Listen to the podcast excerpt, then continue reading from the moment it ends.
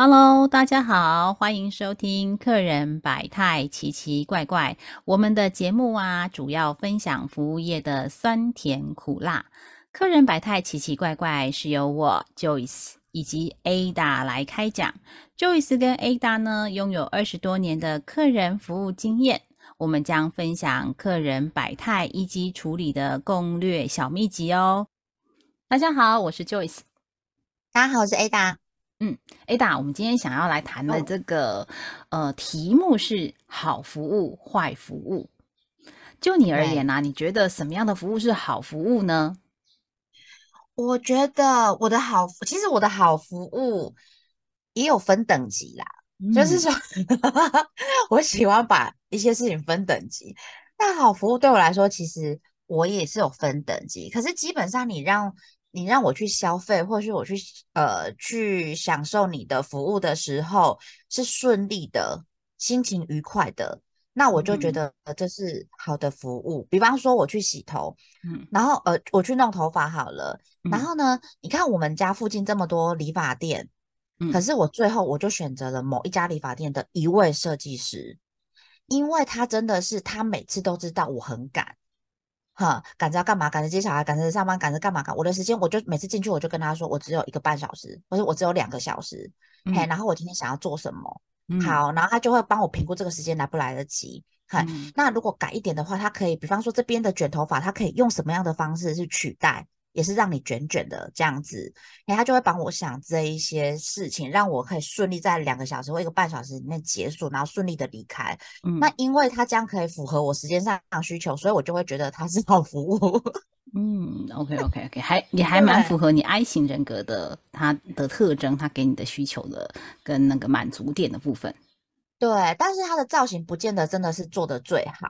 其实我反而另外喜欢另外一个女生，她做的造型是比较好的，可是就是往往她的讲话的方式啦，或是那个时间上就是不好掌控，所以我还是选择这个这位设计师这样子。那我觉得你有符合到我的需求，那这个就是好服务。那如果你的服务能够更感动我，那就是更好的服务。嗯，做到很贴心的时候。好，那是有加分的服务就对了，就是你未来的粘着度可能就跟他很高吼。好，很高。嗯，好，那我今天呢，想要来分享一下我的对于好服务跟坏服务的理解跟定义模组了哈。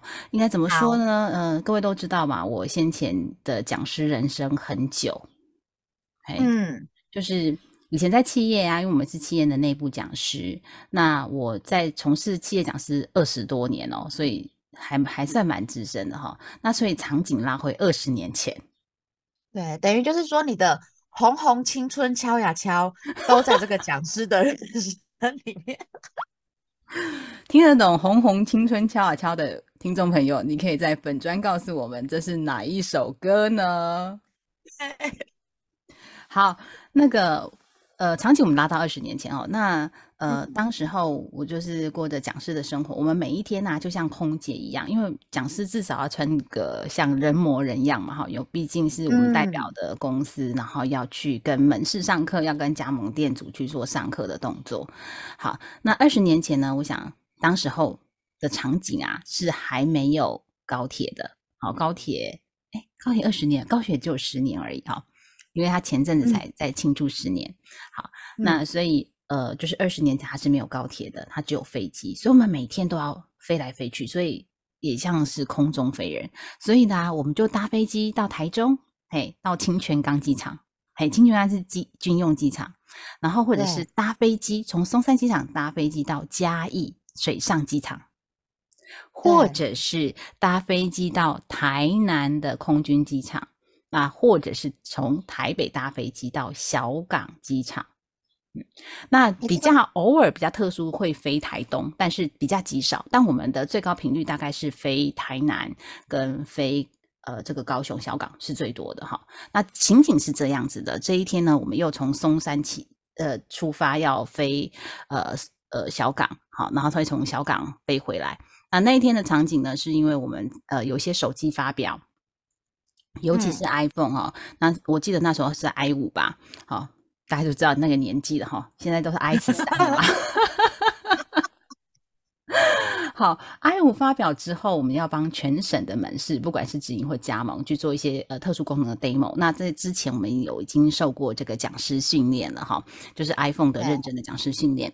好，那我们在呃去 demo 的时候，我们通常我们的手，我们的行李箱，随身行李箱里面大概会约莫有十五到二十支的 d 就是不是打米机哦，打米机是 demo 的哈，是实机，哎，就是实际你实际可以操作的。那最主要目的是我们要 training 我们的呃这个门市伙伴，都要能够呃教导我们的客人或讲述这些功能的一个很精准的、很确实的这些面向，然后让消费者能够更懂这个商品。好，所以那天我的行李箱大概带了二十只的 iPhone 十机，嘿，啊我们到了高雄。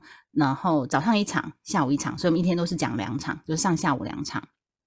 那到下午的时候，你知道我们在收手机都要很很谨慎。为什么要很谨慎呢？你知道吗？好，现在 iPhone 随便一只也要三万块。好，那我们就用当时候也差不多这个钱呐，就是两万多到三万之间。好，现在可能都要三万以上。好，那我们就算一只三万块，二十只，请问那家那个那一卡一卡培训价值多少钱呢？一卡培训安尼，我随随便迄个心里面的算盘跌跌嘞，起码就要一百万啊！无啦，六十啦，六十万，六十万啊，六十万。对哦，大概就是六十万。所以我们就我们包含那个手机，就是每一只最后上完课，每一场我们都要去清点手机的数量。所以讲师的压力其实是蛮大，因为也怕不见嘛。对啊，如果上课回来少一只。嗯，所以我们都要清点手机，清点完之后才会让学员放放他们离开，才才能开门放人啊！对对对对对，嘿，好，我们要先关门放狗，哎，然后点完手机之后才能开门放人，哎，没错。好，所以我们就压力就非常非常的大嘛，哦，就是上完课五点半，然后清点完弄完，呃，都没有问题，然后再一只一只收回我们的行李箱之后呢，大概呃六点。会离开我们的训练训练的场域。那离开之后，我们就要因为搭飞机嘛，都大家都知道，至少要提早半个小时 check in 哈。然后，所以我们就会驱车前往小港机场，因为那那一场是在高雄讲的。好，那就驱车前往这个高雄机场。好，那重点来啦。以前呢，我们不晓各位听众朋友有没有跟我一样哈，经常搭国内线这样来来回回，因为现在国内线市尾嘛，有高铁之后市尾。好，比如说我。搭过远东航空，我搭过复兴航空，我搭过华信航空，好，内容也有搭，但是比较少。嘿，好，那以上这些航空公司，可能现在有的你应该还知道哪些还在还在这个现场服务的嘛？有些已经不见了。好，那。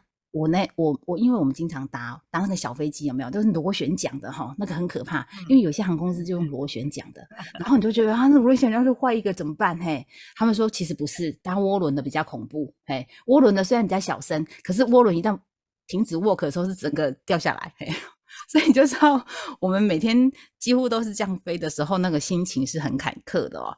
好，所以那时候我的意外险都保的比较高一点。你你们这个职业不输空姐哎。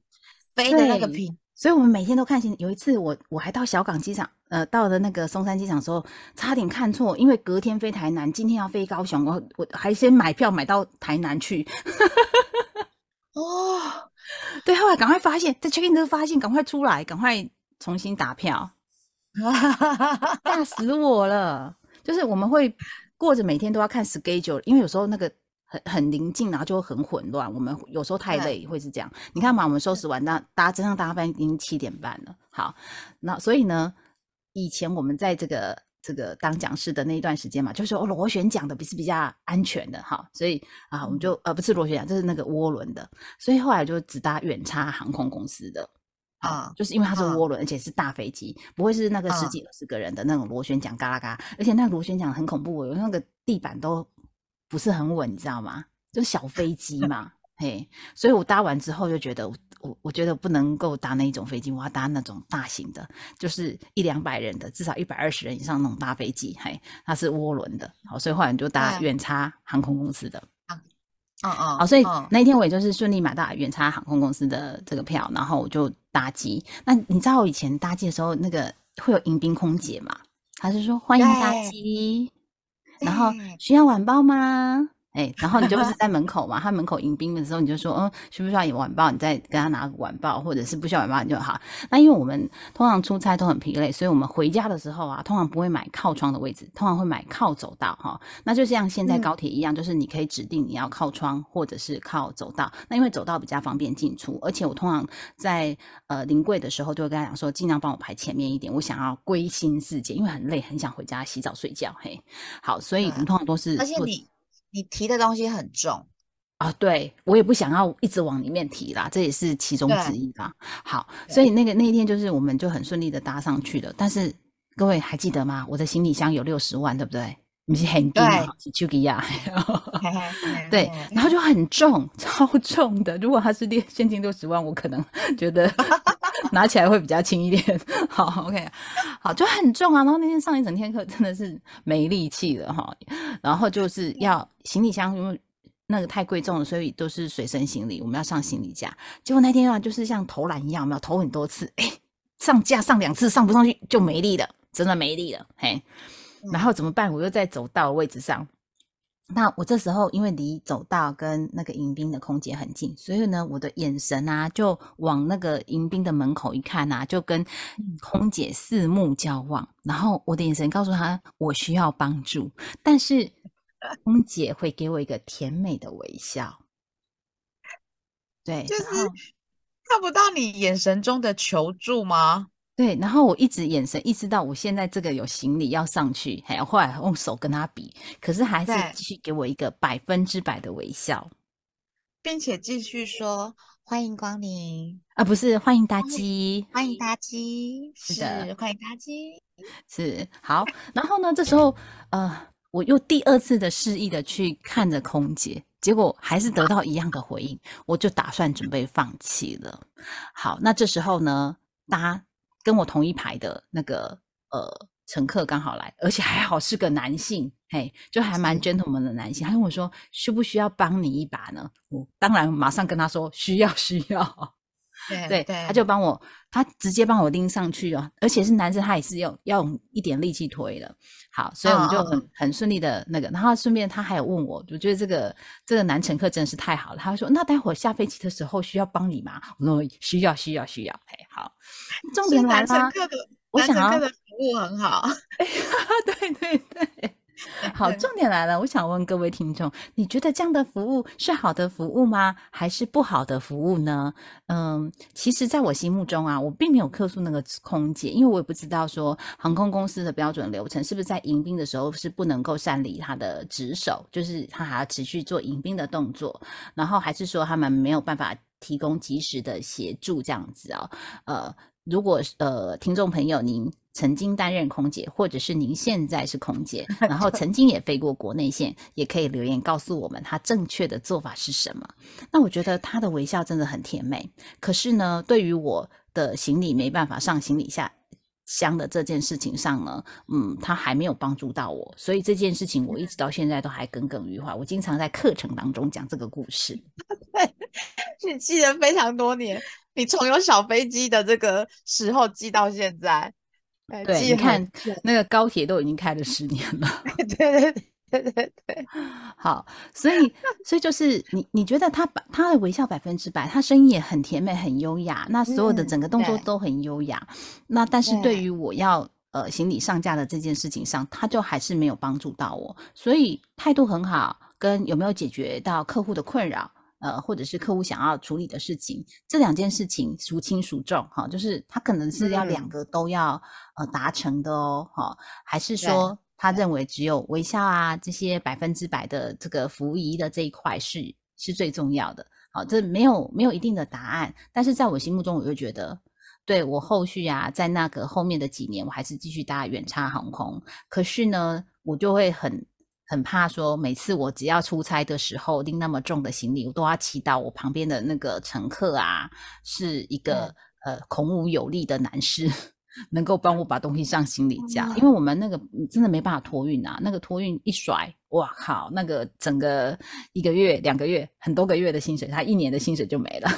对哦，搞不好一次二十只全那个嗯，哎，不要这样子好啊！哈，那那时候候是 safe 的，所以我们都是随身，因为我们也怕掉嘛。然后还有就是呃托运行李的一些风险啦，哎，这当然。然后还有就是我们拿随身行李有好处是我们一一 landing 之后一下飞机就可以马上冲回家，哎，不用在那边等他的那个那个托运盘的那一些东西。嗯对，因为其实归心似箭，而且你那个那个讲师生涯真的很累。飞来飞去，飞来飞去，我不知道，哎，我我一听我就觉得累，是一个 很容易累的人，一听就觉得哇，好累哦。对，好，然后呢，什么样叫做在我心目中的好服务呢？嗯，先让我卖个关子，我觉得我们下一集呀，再来讲给听众朋友听，好吗？好啊，好啊，好啊。